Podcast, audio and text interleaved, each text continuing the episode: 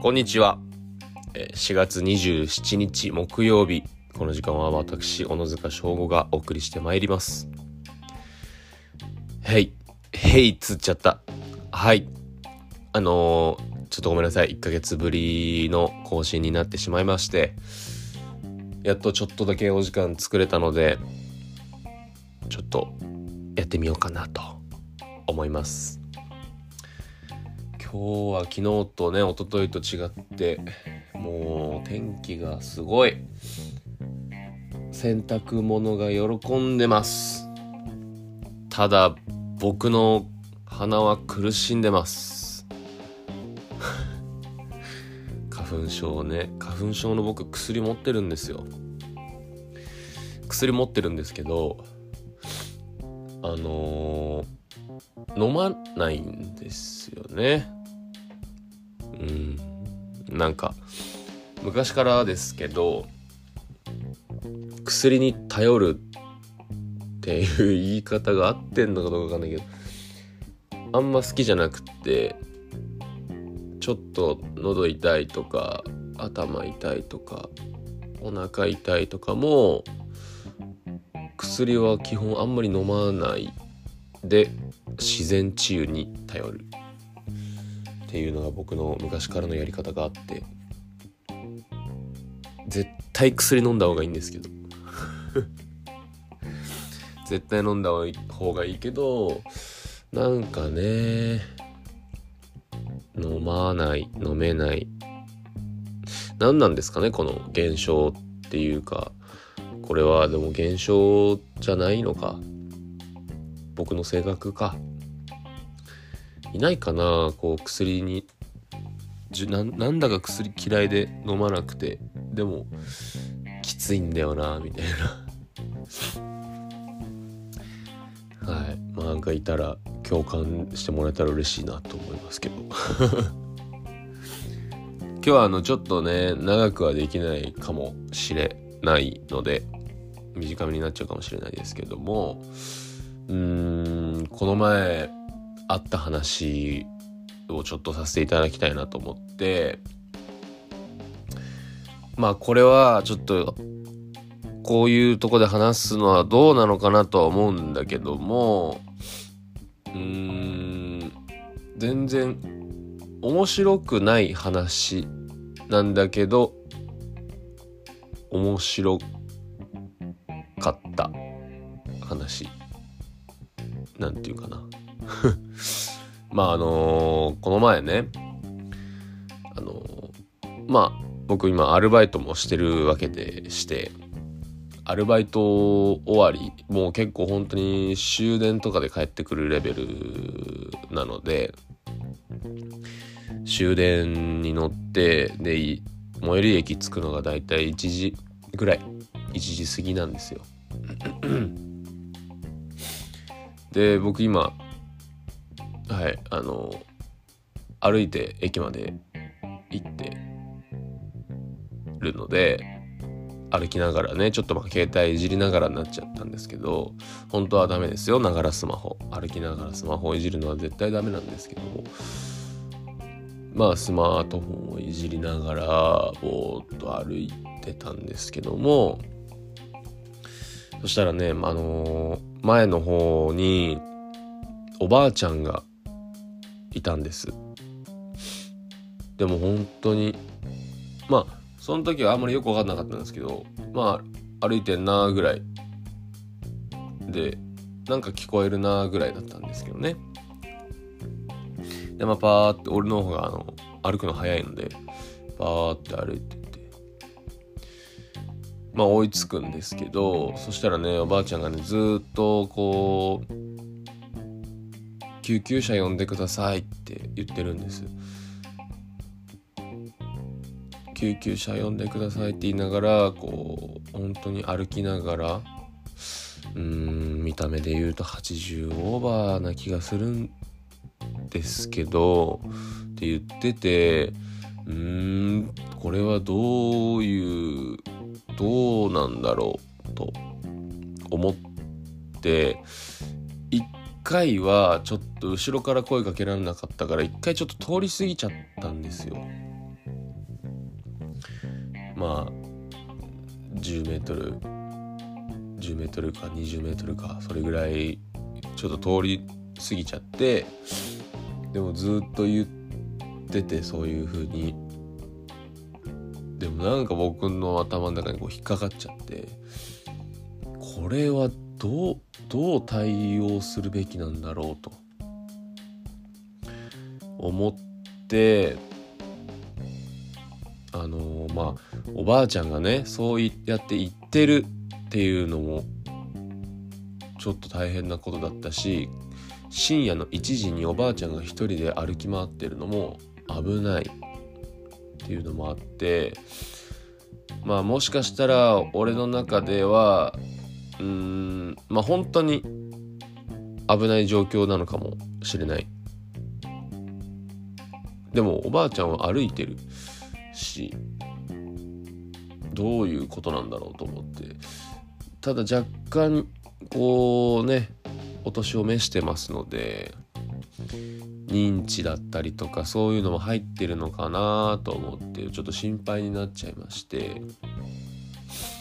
どうしようと思って救急車呼びにも呼べないし何があったのかも分かんないから。でもとりあえずは警察かなと思って警察に電話して110番してで事件ですか？事故ですか？んどっちでもないんですけど今おばあちゃんが一人で歩いてってずっと救急車呼んでくださいって歩い言いながら歩いてるんです。これちょっとどうしたらいいですかね？と。したらまああそうなるほどですね、まあ、もしかしたら認知入っちゃってるかもしれないですねみたいな。わかんないですけどね。でまあいろいろバーって話してうーんちょっとまあこの時間っていうのもあるしあのー、ちょっとあ電話お電話口の方お名前なんですか？あ小野塚です。小野塚さんちょっとあのー、こちら警察が伺うまで一緒にいてあげることは可能ですか？と。あもちろん大丈夫ですよ。つって。でおばあちゃんが、まあ、通り過ぎちゃってたから俺が。でおばあちゃんが俺に追いついてでおばあちゃん今呼んでるよ。今呼んでるからね。ちょっと待っててね。って。それ本当にありがとうございます。って。まあ会話はできるんですよ。だからもしかしたらこれ本当に呼んでほしいのかもしれないっていうのは言あの思ってで警察の方にも電話しながらまあ会話はできてるんでもしかしたら本当に警察あ救急車を呼んでほしいのかもしれない。うんつって。ただおばあちゃん止まったりはなんかしなくて常に歩き続けちゃって。なんかそれをねあの、止めるっていうわけにも力強く止めるわけにもいかないから、まあ、ゆっくり一緒に歩きながらあの警察を待ってたんですけどまあそんなにスピードはなかったのでね。でも全然警察来なくってでその間に僕は何かできることないかな。まあお話を聞いてあげることとかあとは警察まあ僕がすることじゃないかもしれないけどうんお名前年齢でどうしたのかっていうのは聞けるかなと思って、まあ、そしたら本当にあのー、まあ、本当かどうかわかんないけど家に娘が苦しんでると。で主人もそばにいてると。いてるいてるって何で関西弁？主人もそばにいると。ただまあ多分その年齢なのでご主人もそれぐらいの年齢かもしれないんですけどまあ娘さんが60以上か。っていうふうに60代。娘さんおいくつ？娘娘60代ぐらいだと思うんだけどねって言ってたからまあそこら辺はね多少のあれはあると思うんですけど。そっか家こっちこっちの方で家の方までちょっとゆっくり歩きながらね本当にありがとうございます。本当にありがとうございます。って言ってくれていいいんだよ。ばあちゃんっつって。で結構な距離をね結局歩いたんですよ。警察すぐに本当に来なくてその周辺まあうんそうずっと2人で歩いてて。でまあ交差点に差し掛かったところでパトカーのあの明かりサイレンの明かりが見えたからこっちこっちっつって。まあそのパトその警察が僕らを探してるあれか分かんないけどでもゆっくり歩走ってたからパトカーがね。こっちこっちっつって。で警察の方々降りてきてでなんとかさんです。年齢はこれぐらいらしいんですけど。でこういうこうこうこうおっしゃってました。本当かどうかは分からないですけど。ちょっと見てあげてくださいと。であの警察に無事引き渡せたんです。まあ結局ね2 3 0分おばあちゃんといたかなその電話をしてから。結構来なくって。そう。でまあ無事無事というかそのおばあちゃんのね周りの方々にどういうふうどうなったかはちょっと僕はわからないですけどもおばあちゃんが誰かを呼んでほしいっていうのはできたかなと思ってます。でこれここからがちょっとあの面白い全然面白くない話なんだけどちょっとんえってなったのがあの ずっとねおばあちゃん僕が電話してる時とかあの歩いてる時とかずっと「ありがとうございます。本当ありがとうございます」って言ってくれてたんです。で最後警察の方にあのおばあちゃんをこう引き預かってもらってあの最後にね「おばあちゃんよかったね」ちょっとこれから警察の一緒にねあの行ってもらうからね安心してって言ったら本当に本当にありがとうございますおじさん。って。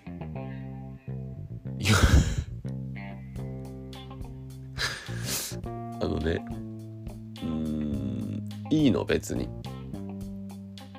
もうおじさんだから。おじさんだから全然いいの。何も気にすることない。だって別におじさんだもん。もう30手前だし。でもまさかねまさか80代とか90代近いおばあちゃんにおじさんって言われるとは思ってなかった。これあのー、完全にあの4文字だったのよ。俺の聞き間違いっていう風に思いたいんだけどありがとうございます。ありがとうございました。お兄さんなるね。あいい全然全然って。まあもちろんおじさんって言われても「ああ全然大丈夫だよおばあちゃん」って言ったよ言ったんだけど完全4文字でもうお兄さんだったら「お兄さん」とかなっちゃうじゃん。だから絶対僕の聞き間違いではなくて完全に「おじさん」ってはっきり言ったの。それもあのー、しょっぱな実はしょっぱなの僕が電話をしてそこにまあおばあちゃんがね僕がちょっと先に追い越してから電話をしておばあちゃんが俺に追いついてだったんだけど。で呼んでるからねって言ったらもう初手。初手で「ありがとうございます。おじさん」って言ったの。まあそん時はねまあえ？あうん。大丈夫だよ。ってまあこうあおじさんうん大丈夫だよっていうふうに軽くね流してた。まあそういう時もあるよ。あの俺身長186あっておばあちゃんあの結構ちっちゃい腰も曲がっちゃってた方だったので僕を顔をこうすごい見上げだからちゃんと見えてなかった。だよ。うんそう。ちゃんと見えてなかった。だし俺もその時たまたま髪の毛下ろしててこのロン毛を。ロン毛下ろしてキャップかぶってたみたいな感じだったからまあ見た目はおじさんなんだよね。見た目はおじさんで。でまあうんとは一瞬思ったけどうん大丈夫だよおばあちゃん。じゃあちょっとねゆっくり歩きながら待とっか。で まあの歩きながらの時はあの「ありがとうございます本当にありがとうございます」っていう風にだけを言っててで最後その警察のにいる前でね あのー、はっきり言ったの。ありがとうございました。おじさんって。多分、ずっととおじさんに見えてたんだね、俺はね。最後、警察の人にも、年齢、あの、名前と年齢聞かれて、野塚翔吾28歳です。で、生年月日も言って、で、口に出してたんだけど、まあそれはね、やっぱおばあちゃん、あの、いろいろ不安定な状態だったから聞こえてなかったと思うんだけどねそれはしょうがないでもやっぱりおじさんなんだあおじさんだよね。うん。って最後ねこう。うん。大丈夫だよおばあちゃん。って。そんなねあの珍事件がね僕の中であった。多分あれかな今思ったんだけど俺この前おじデビューしたじゃない。それか。兄貴に子供が生まれて僕おじさんになったんですよ。俺おじさんだ。あそういうことだ。おばあちゃんは多分俺が姪っ子か甥っ子がいると分かってたんだ。分かっててありがとうございますおじさんだ。おじさんってカタカナとかひらがなとかじゃなくて漢字だ。おじ。にさん。なんだ。勘違いしてたおじさん。そんなわけないだろ。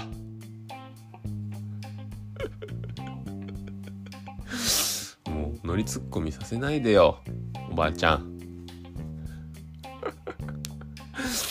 まあこんなね愉快なね深夜の出来事があったわけですよ。僕の中で最後。全然愉快じゃなかったけど心配だよもちろん。心配だったから警察を呼んでやったんだけどちょっと最後は本当に愉快だった。ありがとうおばあちゃん。あの面白話じゃないんだもちろん。面白話じゃないんだけどちょっとうーんって思ったお話でした。これからも頑張ります。おじさん。はい。そういうねお話があったりとか。あとはねあのー、僕あの2月まで撮影してたものがあってでその時に僕ね眉毛を全部剃ってたんですよ。そう眉毛全部剃っててあの見た目やばい。本当にそん眉毛全剃りの時にそういうおばあちゃんとか警察に出くわさなくて出くわさなくて出会わなくてよかったよ。変なやつって思われるもん。危ないね。で眉毛を全部剃ってたわけですよ。でそれもあのバイト帰りの出来事なんだけど出来事っていうか僕が一方的に思ったことなんだけどまあ終電とかって結構いろんな人がいるわけであって、まあ、酔っ払ってる人もいれば仕事で疲れてる人もいるし。で最寄り駅着いて降りてでエスカレーターをねこう乗ってて。そしたらまああのー、男性が背負ってたリュック。リュックが結構チャック全開だったんです。そう。もう中身が見えちゃうぐらいの全開で。俺は別に普段そういうのは引っかからずスルーするんだけどもなんかおっと思って。トントンって肩叩いて「チャック開いてます」の一言言って立ち去ったの俺は。でもちろんあのお兄さんちょっとね俺より年上だったかな。お兄さんおじさんおじさんまではいかないかな。うん。その男性に声をトントンってかけて「チャック開いてますよ」だけ立ち去って。でその男性は俺とまあ一瞬目を合うわけです。目が合って「あっ!」ってなって「すいません」みたいな「ありがとうございます」で終わったんですそれは全然。でもやっぱり向こうからしたら俺がねぼーっとしてトントンって叩かれてパッて見た男の人がこんだけ身長でかくて眉毛なくてロン毛なやつヒゲ面で。ちょっと「え？っ?」て「え何ですか?」ってなる。そしたら「チャック開いてますよ」あすいませんありがとうございます。なんかこういう見と見た目こういう見た目の人でもなんか人は見た目で判断できないなってその男性に思ってくれたら嬉しいなってお話なの。そう。眉毛なくて見た目いかついやばい人。だけど自分のリュック相手のを言ってくれて優しい人。いやなんか俺もさやっぱ見た目身長もあるしロン毛ヒゲで撮影の時にはもしかしたら眉毛が全部ないとそういう時があるわけでなんかやっぱり見た目で判断してほしくないなっていうのがねちょっとなんか気持ちわかるんですよ。まあだからっていいことをたくさんしようってわけじゃないんだけどなんかこううん。そういう僕がたまたまついやっちゃったことだからその男性もねあうわなんだよこのお兄さんめっちゃいい人じゃんみたいな。っていうこれから人生歩んでくれたらいいなって思います。この話終わり。でもねその後にねこうまあその日あ確か雨降っててで道端でねこうチャリが故障しちゃったね女の人がいたかな確か。でもなんかもうさすがにバイト疲れちゃってて雨降ってしちょっとごめんなさいそれはね声かけられなかった。大丈夫ですか？で直そうとする元気はねなかったですね。ごめんなさい。すいませんでした。今の話言わない方がね俺の株上がったよね。はい。なんか僕が今この1ヶ月ぐらいで記憶している出来事トップ2だったかな。今の話は。もう基本あのずっとバイトしちゃったりしてるから。うん。この前兄貴ん家行って初めて姪っ子と対面しました。すごく可愛かったです。もうキュンキュン。俺の腕の中で寝ちゃってね。抱っこして。で結構結構な時間抱っこしてたの。そしたらもうあの布団に寝かせようっつって布団の方に下ろしたんだけどもう俺の腕が死んでた。もうその何？要は動かせないわけじゃんその右手と左手腕は。もうねそこから動かなくなっちゃったの俺の。ちょっとひねったら「いててててて」ってなっちゃうぐらいで。しんどいんだね。子育てってね。大変だよね。っていうのがありました。もう今後のね姪っ子の成長が楽しみですね。どんぐらいの頻度で会えるか会いに行けるかはちょっとわからないけど。早く一緒におしゃべりとかしたいなお出かけとかしたいな。楽しみです成長が。はい。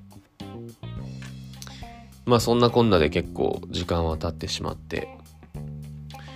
でねちょっといくつか告知というかがあってですね。あのー、一つはこれは SNS にちょっと上げたけども5月4日配信スタートネットフリックスオリジナルドラマ「サンクチュアリ聖域」ぜひ。これはまあ僕はもうサブキャストで確かですね僕はね1話に登場してくると思うんですが。まあちょっとワンシーンになっちゃうんですけどもこの作品に携われたことはすごい僕の中で大きかったので是非見てほしいなと。見た方々はあの驚愕か大爆笑かが起こる気がしてます。感想をぜひぜひお待ちしておりますので。サンクチュアリ自体もね、あのー、めちゃめちゃ面白いと思います。内容が内容なので。楽しみにしていただけたらと思います。5月4日。木曜日だったかな。配信スタート。ぜひご覧ください。であとはですねうーんなんか僕は事務所を辞めてフリーランスになってや活動しているんですけども。なんだかフリーランスで頑張っていけてるような気がしていまして。ちょこちょこお仕事のお話をいただいたりオーディション受かったりさせてもらってましてまあねちょい役とかも含めの話ですけども。3月4月ってなかなか渋かったですけどバイト三昧でなんとか頑張って生きてましたけども。5月はね3作品ぐらいちょっと撮影がありましてありがたいことに。はい。でそうですね。1本1本はっていうか2本映画1本ドラマなんですけども基本もう映像作品ですね。うん。僕のなんかこうプロフィールとかを更新してってどんどんやっていくんですけどもその出演予定作っていうのがどんどん増えるっていうのがねすごく嬉しいこともうまあもちろんそれで天狗にはならないしもっともっと頑張んなきゃいけないことなんだけどもねゼロよりはなんとか頑張ってるもっともっと頑張ろうっていう気になれるっていうのがあります。まあそのネットリックスのねサンクチュアリ含め1月2月撮影してた映画。あとは今月1本。まあそれもワンデーとかの撮影なんであれなんですけども。それもそれは来年公開ぐらいの映画なのかな。映画。あとはオーディションで受かった映画があってそれはメインキャストであのやらせていただくんですけどもそれは来年の撮影ですね。来年の仕事が決まったって SNS で言ったんですけどその来年の撮影があってそれは公開は再来年。それも映画。であとは来月5月に撮影する短編映画。これもメインキャストです。であとはえー、ウェブドラマというのにちょっと出させていただく。それも5月に撮影がありまして。はい。まああとは劇場公開するのが待ってるあの朝が来ると虚しくなるっていうのがねこれから劇場でいつ公開されるのかちょっとまだ分かりませんけどもそれがありますと。まあ今の言った全部を含めたらねまあサンクチュアリでしょ？映画が12345うん。全部で7作品か。サンクチュアリと映画5本と、えー、ドラマ1本がこれからの僕の出演予定作としてありますので。ただまだもっと上を目指したいと思ってます。あのー、これでね満足せずに必死に頑張ってまいりたいと思いますので。応援よろしくお願いします。はい。まあごめんなさい。なんか最後告知になっちゃったけど。まあざっくり言うと今回のラジオはまあ別に面白くはないと。あの僕の近況報告というかねあった出来事のお話といろいろさせてもらいましたなるべくちょっと本当にスパンは短くどんどんどんどん更新していきたいとは思ってるんですけどもなかなかなんか時間も作れなかったりやっぱり適当にはやりたくないっていうのはあったりとかねいろいろあるんですけど更新できる時にどんどん更新してまいりたいと思いますのでお待ちいただけたらと思います。はい。まずは、次会えるのはきっと5月4日サンクチュアリ、ぜひご覧ください。はい。それだけ。で、見たら皆さん感想ください。お願いします。メール等も、ラジオでも何でも感想でもお待ちしてますので、よろしくお願いします。はい。まあ、もう、いい天気になってきましたのでね、寒いっていう日々が終わりかけてるので最高の週末そして来月はゴールデンウィークが待ってますのでそこまで皆さん頑張ってねゴールデンウィーク楽しめる人は楽しんでお仕事の人はもう少し踏ん張って頑張ってくださいはいじゃあ僕もちょっとこれからアルバイトの方に行かないといけませんので 行ってまいります。じゃあ今日はありがとうございました。また次の日会いましょう。ほな。